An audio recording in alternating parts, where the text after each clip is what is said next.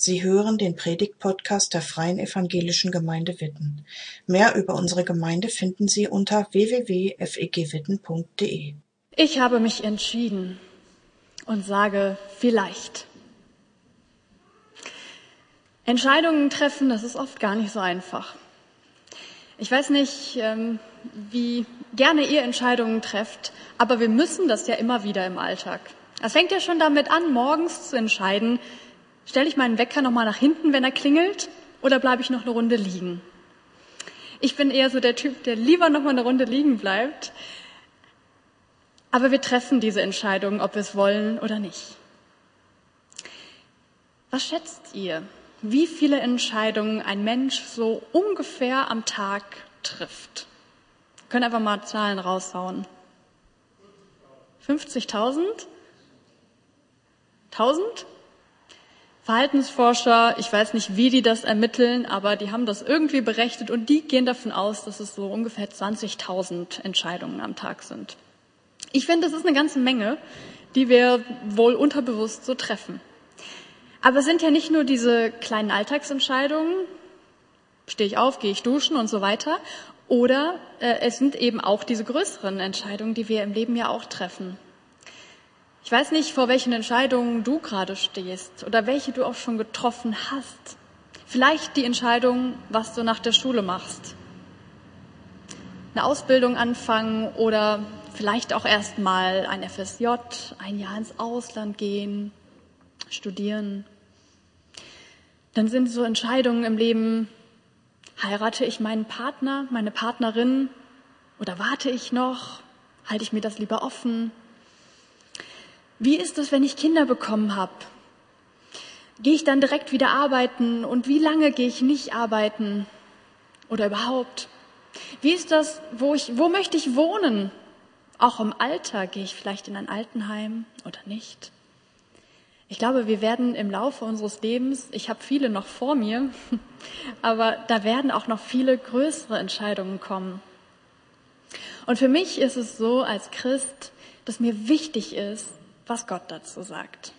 Das heißt, wenn ich Entscheidungen treffe, dann bete ich oft und dann frage ich Gott oft, hey, was, was denkst du darüber?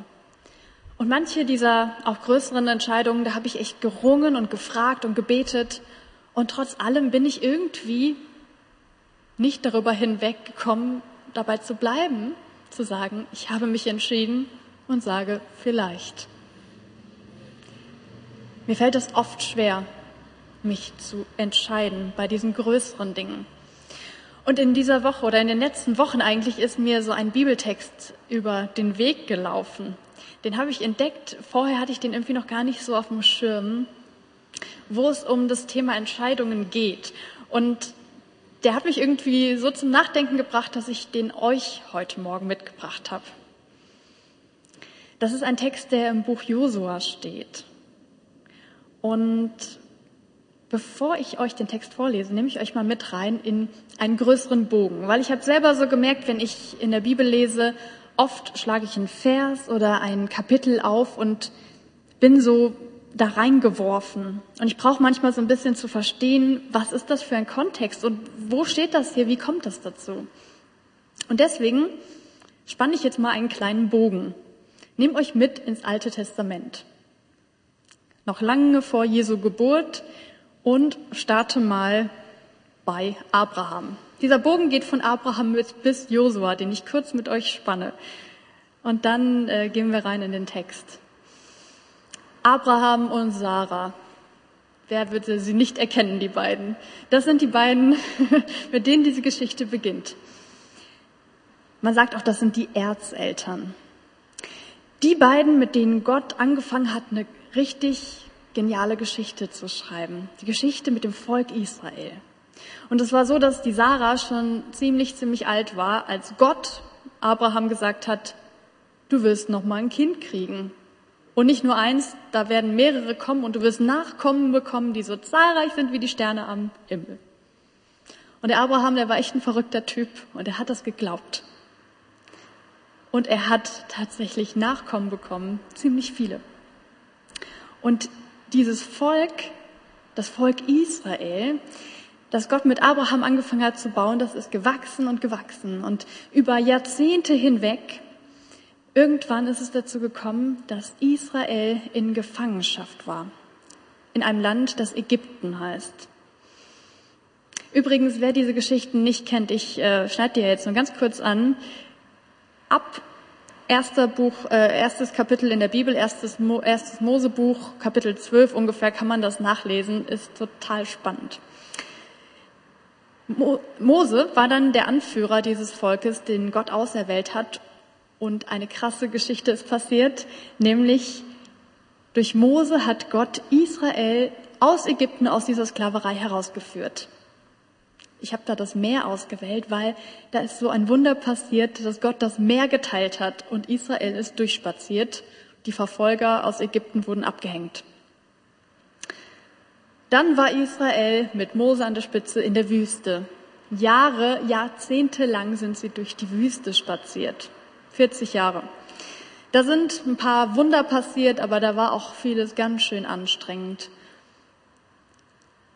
Und irgendwann kam es zu diesem Erlebnis, nämlich dass das Volk Israel auf dem Berg Sinai die zehn Gebote von Gott bekommen hat und Gott auf eine ganz besondere Art gesagt hat, ihr seid mein auserwähltes Volk. Ich, ich möchte euch Weisungen geben, weil ihr mir so wichtig seid. Zehn Gebote. So. Und dann ist es irgendwann so weit, dass Mose, der diesen ganzen Weg durch die Wüste mit seinem Volk und all diesen Nachkommen gelaufen ist, in das Land kommt, das Gott schon Abraham versprochen hatte. Und Mose sieht dieses Land von weitem, geht aber nicht mehr selber hinein, weil er einen Nachfolger bestimmt. Der heißt Josua. So, und jetzt sind wir bei Josua angekommen. Josua übernimmt die Führung dieses Volkes, Volk Israel, und geht mit ihnen durch den Jordan hindurch, was auch wieder ein krasses Wunder ist. Jordan wird auch geteilt. Und dann sind sie in Kanaan, in diesem Land, was Gott vorhergesagt und versprochen hat. Doch leider ist es nicht so, dass die Kanaaniter, also die Menschen, die dort leben, mit offenen Armen dastehen, sondern Kanaan muss erkämpft, erobert werden. Und im Buch Josua steht dann ziemlich ausführlich beschrieben, wie diese Kämpfe stattfinden. Gott ist derjenige, der sagt, hey, ich will, ähm, ich will, dass ihr dieses Land einnehmt. Und überall, wo Israel Gott vertraut, gelingt das auch. Okay, jetzt mache ich noch einen kleinen Seitenschwenk. Und zwar, ähm, Warum Krieg mit Kanaan? Also ich habe gerade gesagt, Josua ist dann an der Stelle, dass das Volk Kanaan einnehmen soll. Und ich habe mich das tatsächlich schon oft gefragt. Und vielleicht geht es euch ja auch so. Wer aufmerksam ist und wer vielleicht das Neue Testament ein bisschen kennt, der weiß, dass Jesus gesagt hat, ihr sollt eure Feinde lieben. Also von Krieg und Aufforderung zum Kämpfen ist da nirgendswo die Rede. Warum fordert Gott sein Volk Israel im Alten Testament dazu auf, so kämpferisch Land einzunehmen? Gott gibt da Hinweise drauf. Und jetzt finde ich das ganz spannend, weil manchmal ist es in der Bibel so, dass man das nicht direkt versteht, wenn man nur einen kleinen Abschnitt liest, sondern hier im Fall ist es so, wenn man ins fünfte Buch Mose guckt, dann entdeckt man zum Beispiel in Kapitel 12 Gründe dafür, warum Israel nicht einfach friedlich nach Kanaan einspazieren soll. Da steht nämlich, dass die Kanaaniter, also die Menschen, die da leben, ähm, ja ziemlich moralisch daneben sich verhalten. Das zeigt sich zum Beispiel darin, dass die Kanaaniter Kinderopfer bringen. Und Gott sagt, ich finde das nicht gut. Ich möchte dass ihr nicht diese Lebensgewohnheiten annehmt. Also das sagt er zu Israel. Okay, ähm, es gibt einen Grund dafür, warum Krieg. Jetzt nochmal einen Schritt weiter. Will Gott einen Völkermord? Will Gott tatsächlich, dass nur weil die Leute sich nicht so verhalten, wie er das gut findet, das ganze Volk ausgelöscht wird? Ich will bei solchen Stellen in der Bibel nicht einfach drüber hinweglesen. Manchmal ist es ja schöner, wenn man sich nur das anguckt, wo es irgendwie einfach zu verstehen ist oder was direkt Sinn macht. Hier an der Stelle, ähm, da ist wirklich die Rede davon im, im Buch Josua, dass die Leute völlig vernichtet werden sollen, die Kanaaniter, dass es keine Überlebenden geben soll. Und ich finde das krass, muss ich sagen. Und ich bin, nachdem ich mich so ein bisschen damit beschäftigt habe, zu dem Schluss gekommen, ich denke, dass es an der Stelle, ähm, dass hier Stilmittel verwendet werden und dass hier Übertreibungen im Text sind. Warum? Josua oder das, was im Buch Josua passiert, das wird im Deuteronomium, im fünften Buch Mose auch erwähnt. Und zum Beispiel in Deuteronomium 7, da steht genau das. Israel soll die Kanaaniter völlig vernichten. Und direkt danach steht, sie sollen die Kanaaniter nicht heiraten und keine Geschäfte mit ihnen machen. Fällt euch was auf? Man kann niemanden heiraten, den man vorher komplett vernichtet hat. Und das kommt an anderen Stellen auch vor. Zum Beispiel im Buch Josua Kapitel 10 ist davon die Rede. Es gibt keine, Überleben, keine Überlebenden in Hebron und Debir. Und kurz danach, Kapitel 15, kommen Hebron und Debir vor. Und da leben die Kanaaniter und die Städte sind ganz normal bewohnt. Ich finde das total spannend, weil mir wurde so bewusst hier, das ist einfach die antike Erzählkunst. Das war damals üblich, Sachen auch mal zu übertreiben und auszuschmücken. Und vielleicht ist es ein bisschen überspitzt, das, was hier im Buch Josua steht. Vielleicht ist nicht tatsächlich das ganze Volk umgebracht worden wie ein Völkermord. Aber eins bleibt trotzdem. Gott führt hier irgendwie was vor Augen. Gott will Gericht halten über die Bosheit der Menschen. Das bleibt. Und ich möchte aber nochmal sagen, mm, mit solchen Bibeltexten, auch mit Texten des Alten Testaments zu rechtfertigen, warum Gott will, dass, dass wir heute vielleicht irgendwie im Namen Gottes Kriege, Krieg führen, das ist aus meiner Sicht Quatsch, weil ganz klar im Alten Testament auch steht, dass die Israeliten Frieden halten sollen mit allen Nationen. Und das hier, das ist eine besondere Phase in der Geschichte Israels, wo Gott auf eine besondere punktuelle Art und Weise zeigt, hey, ich halte Gericht und ich setze mich für mein Volk, für Israel ein. Okay, das sind jetzt ähm, mal so ein kleiner Seitenschwenk. Mm, und trotzdem ist mir das wichtig, weil ich einen Text aus Josua heute mitgebracht habe. Und da will ich euch nicht einfach so reinwerfen. Also, das, äh, das Land Kanaan wurde tatsächlich erkämpft und Gott hat dafür gesorgt, dass Israel dieses Land einnehmen kann. Das, was er Abraham versprochen hatte, das passiert jetzt.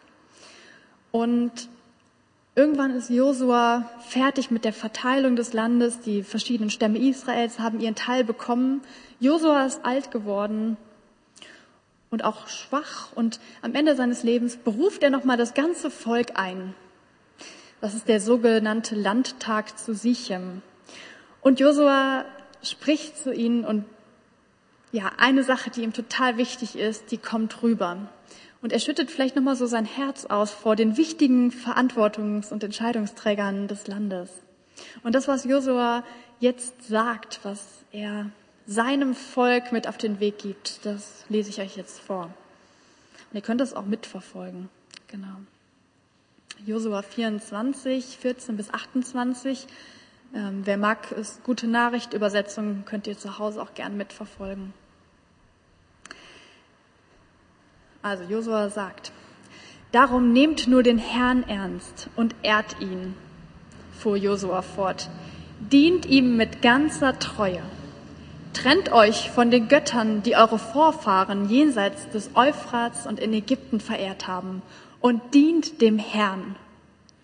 Wenn ihr dazu nicht bereit seid, dann entscheidet euch heute, wem sonst ihr dienen wollt. Den Göttern, die eure Vorfahren im Land jenseits des Euphrats verehrt haben, oder den Göttern der Amoriter, in deren Land ihr jetzt lebt. Ich und meine ganze Hausgemeinschaft sind entschlossen, dem Herrn zu dienen.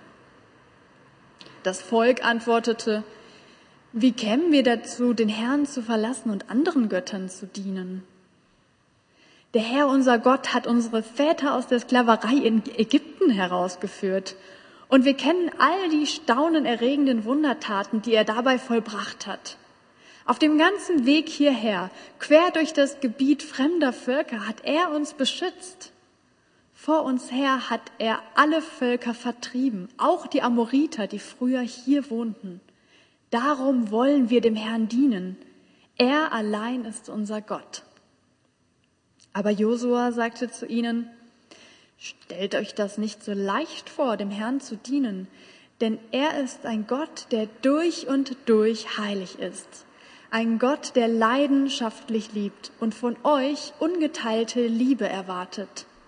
Er wird euch nicht verzeihen, wenn ihr ihm nicht treu bleibt. Wenn ihr ihn verlasst und andere Götter, anderen Göttern folgt, werdet ihr ihn ganz anders kennenlernen. Er wird euch nicht mehr Gutes erweisen wie bisher, sondern Böses und wird euch völlig vernichten. Aber das Volk antwortete, doch, wir wollen dem Herrn dienen. Da sagte Josua, ihr seid Zeugen gegen euch selbst, dass ihr euch für den Herrn entschieden habt und ihm dienen wollt. So ist es, sagten sie. Dann schafft die fremden Götter fort, die ihr, die ihr noch bei euch habt, sagte Josua. Wendet euch mit ganzem Herzen zum Herrn, dem Gott Israels. Das Volk antwortete, wir wollen dem Herrn, unserem Gott, dienen und auf seine Weisungen hören. So verpflichtete Josua an diesem Tag in Sichem die Israeliten zum Gehorsam gegen den Herrn und legte ihnen die Gebote und Rechtsordnungen vor, nach denen sie leben sollten. Er schrieb alles in das Gesetzbuch Gottes. Dann nahm er einen großen Stein und stellte ihn dort unter die Eiche beim Heiligtum des Herrn. Seht diesen Stein, sagte er zum Volk. Er steht da als Zeuge gegen uns, denn er hat alles gehört, was der Herr heute zu uns gesprochen hat. Er soll euch an alles erinnern, damit ihr eurem Gott nicht untreu werdet. Josua entließ das Volk und jeder kehrte auf seinen Erbbesitz zurück. Okay, krasser, langer Text. Josua ist ziemlich schwarz-weiß und ziemlich fordernd. Entscheidung gefordert. Ich weiß nicht, ob ihr diesen Text, als ihr den gerade gehört habt, auch so ein bisschen für euch selber persönlich mitgehört habt. Mir geht das meistens so, wenn ich Bibeltexte lese, dass ich weiß, die sind in erster Linie an jemand anderen gerichtet, aber die sprechen auch zu mir. Und so war das bei diesem Text. Und ich habe mir so vor Augen geführt, die Leute, zu denen Josua da gesprochen hat, das waren gläubige Menschen. Also Josua sagt nicht zu irgendwelchen Leuten, die noch nie was von Gott gehört haben, jetzt entscheidet euch mal vor Gott, äh, für Gott, sondern er spricht zu denen, die alles Mögliche schon mit Gott erlebt haben, zu gläubigen Menschen. Und vielleicht habt ihr gemerkt, dass die so ein bisschen verwirrt waren. Warum betont der Josua hier die ganze Zeit, dass wir uns für Gott entscheiden sollen? Wir haben uns doch schon entschieden. Wir wollen Gott ehren. Also aus meinem Empfinden sagen die das immer wieder. Und mir ging das ganz persönlich auch so, als ich diesen Text gelesen habe, dass ich dachte, also was, was hat denn der Josua? Und dann hat er angefangen, von Götzen zu reden. Und hat davon geredet, dass die Leute die, die Götzen wegschaffen sollen.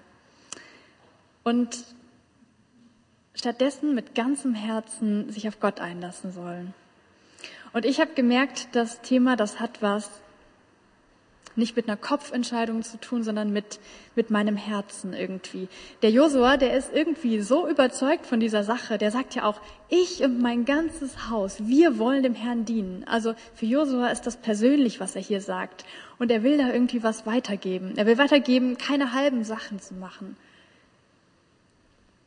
Und das hat was ähm, in mir bewegt. Auf der einen Seite hat mich bewegt zu hören, wie Josua das weitergibt, was eigentlich so sein, ich würde es fast sein Vermächtnis ist. Am Ende seines Lebens sagt Josua, hey, dieser Gott, mit dem wir schon so viel erlebt haben, der ist ein Gott voll leidenschaftlicher Liebe. Gott liebt leidenschaftlich. Das ist was, was Josua irgendwie von Herzen verstanden hat und was ihm unglaublich wichtig ist. Und das ist die Grundlage. Man muss natürlich mitdenken, die Leute damals, die wussten noch nichts von Jesus. Die wussten noch nicht, dass Gott seine Liebe ein für alle Mal zeigen wird durch Jesus Christus. Das ist was, was wir dem Volk Israel vielleicht voraus haben oder wo wir eine andere Perspektive drauf haben. Aber dass Gottes Liebe steht, das, das ist das, was Josua so wichtig war. Und mich bewegt das, weil diese Liebe, die ist nicht einfach nur so dahergesagt, sondern die fordert was. Also ich stelle mir das immer so vor in, in meiner Beziehung zu meinem Mann, wenn ich, ähm, wenn ich meinem Mann sagen würde, ich liebe dich und da würde nichts ausgelöst werden, das würde sein Herz gar nicht erreichen und das würde gar nichts bewegen, das würde mich traurig machen. Und ich denke, so wie Josua hier von Gott redet, dass Josua das auch irgendwie verstanden hat, dass Gott nicht nur irgendwie ein Lippenbekenntnis von seinen Leuten möchte, sondern dass Gott sich wünscht, dass seine Liebe erwidert wird. Liebe kann man nicht erzwingen und Gott erzwingt unsere Liebe auch nicht. Aber ich denke, dass Gott leidet, wenn wir ihn nicht zurücklieben. Und ich lade dich jetzt noch mal ein. Ich weiß, dass ich viel theoretisch geredet habe heute, aber ich lade dich jetzt noch mal ein, noch mal zurückzukommen zu mir, weil es jetzt ganz persönlich um dich geht. Weil ich dich jetzt was persönlich fragen möchte. Was, was dieser Text jedenfalls in mir ausgelöst hat. Und zwar würde ich dich gerne fragen heute Morgen, wem gehört dein Herz? Josua fragt das das Volk Israel. Hey, wem wollt ihr dienen? Wem wollt ihr euer Herz geben? Und ich glaube, diese Frage, die stellt Gott uns auch. Und vielleicht bist du schon viele, viele Jahre mit Gott unterwegs und reagierst genauso wie die Israeliten und sagst, klar, mein Herz gehört Gott, ist doch völlig klar. Aber ich lade dich ein, mal hinzuhorchen, was das bedeutet für dich. Vielleicht fällt dir jetzt zuerst ein, oder neben Gott, das ist ja so die Standardantwort, wem gehört dein Herz? Gott, Jesus. Ne? Vielleicht fällt dir deine Familie ein, deine Kinder, wenn du welche hast, deine Freunde. Und dann stellt sich ja die Frage, was, was ist das für ein Gott? Fordert Gott jetzt, dass ich ihn über meine Familie stelle? Und da würde ich sagen, nein. Gott möchte nicht, dass erst er kommt und dann deine Freunde und deine Familie. Weil Gott ist nicht in dieser menschlichen Reihenfolge drin, in der wir vielleicht so denken. Gott sagt nicht, jetzt geh endlich in ein Kloster und lass alle deine Kinder zurück und alle deine Freunde, damit du mir dein Herz geben kannst, sondern bei Gott geht es geht es anders. Und ich habe da noch mal einen Bibelvers für euch mit dabei. Das ist so eine ähm, zentrale Botschaft eigentlich, die im Alten Testament und dann im Neuen Testament von Jesus wiederholt wird. Das höchste Gebot ist das. Höre Israel, der Herr ist unser Gott, der Herr allein. Und du sollst den Herrn, deinen Gott, lieben von ganzem Herzen, von ganzer Seele, von ganzem Gemüt und mit all deiner Kraft. Das andere ist dies. Du sollst deinen Nächsten lieben wie dich selbst. Gottes Liebe steht niemals in Konkurrenz zu der Liebe zu deinen Mitmenschen. Das steht irgendwie nebeneinander. Und es ist eher so, dass die Liebe zu Gott all die Liebe zu unseren Mitmenschen durchdringen will. Wie sieht das praktisch aus? Also, wem gehört dein Herz? Ich habe so überlegt, mein Herz lasse ich irgendwie da, wo ich, wo ich Zeit verbringe, wo ich mich rein investiere. Und vielleicht habt ihr so Dinge in eurem Alltag oder wenn ihr an euren Alltag denkt, die euch einfallen, womit ihr eure Zeit verbringt, was euch wichtig ist, auch ganz persönlich.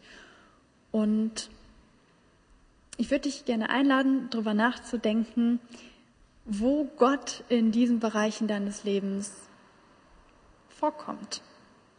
Also wenn du vielleicht Vater oder Mutter bist, dann macht Familie einen großen Teil deines Lebens aus, denke ich. Und dein Herz gehört sicher deinen Kindern. So. Aber wenn Gott dir diese Frage stellt, dann sagt er nicht, hey, bitte stell mich vor deine Kinder, sondern dann, dann fragt Gott dich, wo ist dein Herz für mich in deiner Familie? Wo steckt das da drin? Und vielleicht ist diese Radikalität, die der Josua da in seiner Rede mit an den Tag legt, vielleicht ist es nochmal eine Ermutigung für dich, hinzuhorchen oder hinzuschauen, wo du in deinem, in deiner Familie ähm, Gott einen neuen Platz einräumen kannst. Vielleicht indem du ihm deine Sorgen hinschmeißt. Das, wo du dich um deine Kinder vielleicht sorgst. Indem du deinen Kindern von ihm erzählst. Vielleicht kann das damit einfließen. Vielleicht hast du aber auch ganz andere Themen. Vielleicht ist dir eben eingefallen, boah, mein Herz hängt gerade total irgendwie in meinem Job. Ich bin so in meinem, in meinem Job, in meiner Arbeit drin. Ähm, da ist mein Herz. Das ist überhaupt nicht schlecht. Im Gegenteil, das ist gut. Und dann frage ich dich jetzt, wo, wo ist Gott da drin? Hat Gott einen Platz in deiner Arbeit, in deinem Job? Ich glaube, dass wenn du Christ bist, dass da, wo du bist, du Gott auch mit hinnimmst. Und vielleicht ist es nochmal eine Erinnerung für dich. Ich weiß nicht, ob du einen Weg zur Arbeit hast, zu sagen, hey, ich, ähm, ich beginne meinen Arbeitstag mit einer Ausrichtung auf Gott. Oder ich pinne mir irgendeinen Zettel an meinen PC als Erinnerung, dass Gott in meiner Arbeit damit drin ist, nicht außen vor. Und manchmal ist es ja auch, ja, oder ich, ich würde mich selber noch zur jungen Generation zählen. Ich sehe jetzt ein paar, die jünger sind, als ich, die hier sitzen. Leute, ich weiß nicht, was euer Leben ausmacht. Aber ich weiß, dass Themen wie Netflix, YouTube, Insta, Zocken, das sind Themen, die kommen vor im Leben. Und das ist nicht schlecht, überhaupt nicht. Aber ich frage euch auch und mich, da packe ich mir echt an die eigene Nase, wo, wo ist Gott da drin? Ich glaube nicht, dass das eine unser, unser normales Leben, unser Alltag ist und das andere ist Gott, sondern Gott ist da drin. Und ich glaube, wir können all das auch Gott geben. Und gefährlich wird es aus meiner Sicht dann, wenn wir merken, hey, wir verlieren uns in Netflix zum Beispiel und wir sind da so drin, dass wir gar keinen Raum mehr für anderes in unserem Leben haben. Aber wir können Gott damit reinnehmen und ihm sagen, hey, Jesus, das macht mein Leben aus und das ist ein Teil von meinem Leben, aber ich, ich weiß, dass mein Herz dir gehört und ich will immer wieder auch zu dir kommen. Leute, es gibt nicht entweder oder, entweder Jesus mein Herz geben oder anderen Lebensbereichen, sondern Jesus will da überall mit rein. Ganz oder gar nicht. Er will unser ungeteiltes Herz. Das sagt Josua und das hat mich angepiekt. Und Josua macht aber eins auch klar. Wir können uns für, für Gott entscheiden. Wir können uns entscheiden, auch im Alltag uns bewusst zu machen, dass er da ist. Aber das ändert nichts daran, wie Gott über uns denkt, nämlich, dass er uns leidenschaftlich liebt und dass er sich für dich und für mich, dass er sich für uns entschieden hat. Das bleibt und das steht. Amen. Danke fürs Zuhören. Sie wünschen sich jemanden, der ein offenes Herz und Ohr für Sie hat? Wir haben ein Team von Seelsorgern, das sich freut, für Sie da zu sein und vermitteln Ihnen gerne einen Kontakt. Anruf genügt unter Witten 93726.